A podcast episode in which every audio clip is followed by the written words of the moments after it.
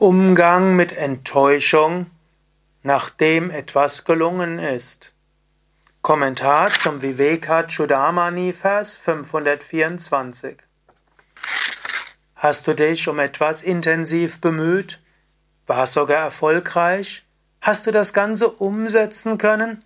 Und anstatt jetzt glücklich zu sein, ist irgendwo eine Leere, eine Hohlheit in dir?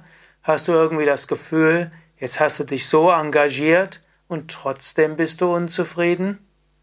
Lausche, was Shankara dazu sagt. Die Wahrnehmung unwirklicher Objekte verleiht weder die geringste Zufriedenheit, noch ermöglicht sie das Beenden von Leid. Daher verweile ewig glücklich im Selbst, erfüllt von der Erfahrung und Erkenntnis der nicht dualen Freude und Glückseligkeit.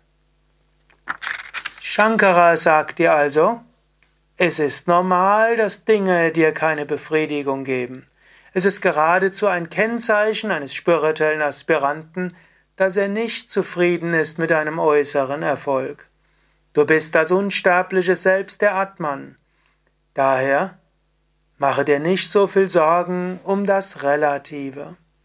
Und denke auch nicht, dass etwas Relatives dich glücklich machen wird. Du hast auf der, Ebene, auf der physischen Ebene natürlich auch Aufgaben. Zum Beispiel hast du Aufgaben gegenüber Familie und Freunden und Beruf und vielleicht hast du ein Yoga-Zentrum und du willst das Yoga-Zentrum voranbringen. Du hast einen Yogakurs, du gibst Vorträge und so weiter. Oder du bist Krankenschwester oder Ärztin oder du bist Psychotherapeutin und so weiter. Das hat alles seinen Sinn und das hat alle seine Aufgabe. Aber sei dir bewusst, das Relative wird dich nicht glücklich machen. Diese Welt ist nicht dazu da, um dich glücklich zu machen.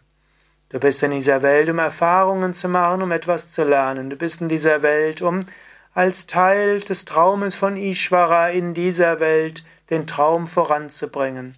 Du kannst versuchen, Gutes zu bewirken. Aber denke nicht, dass irgendetwas davon dir Sinn gibt, Glück gibt, dich dauerhaft befriedigt. Was dich befriedigen wird, ist die Erfahrung Gottes. Was dich befriedigen wird, ist die Wahrnehmung von Atman, deinem wahren Selbst. Tattvamasi, das bist du und das allein ist von einer Bedeutung.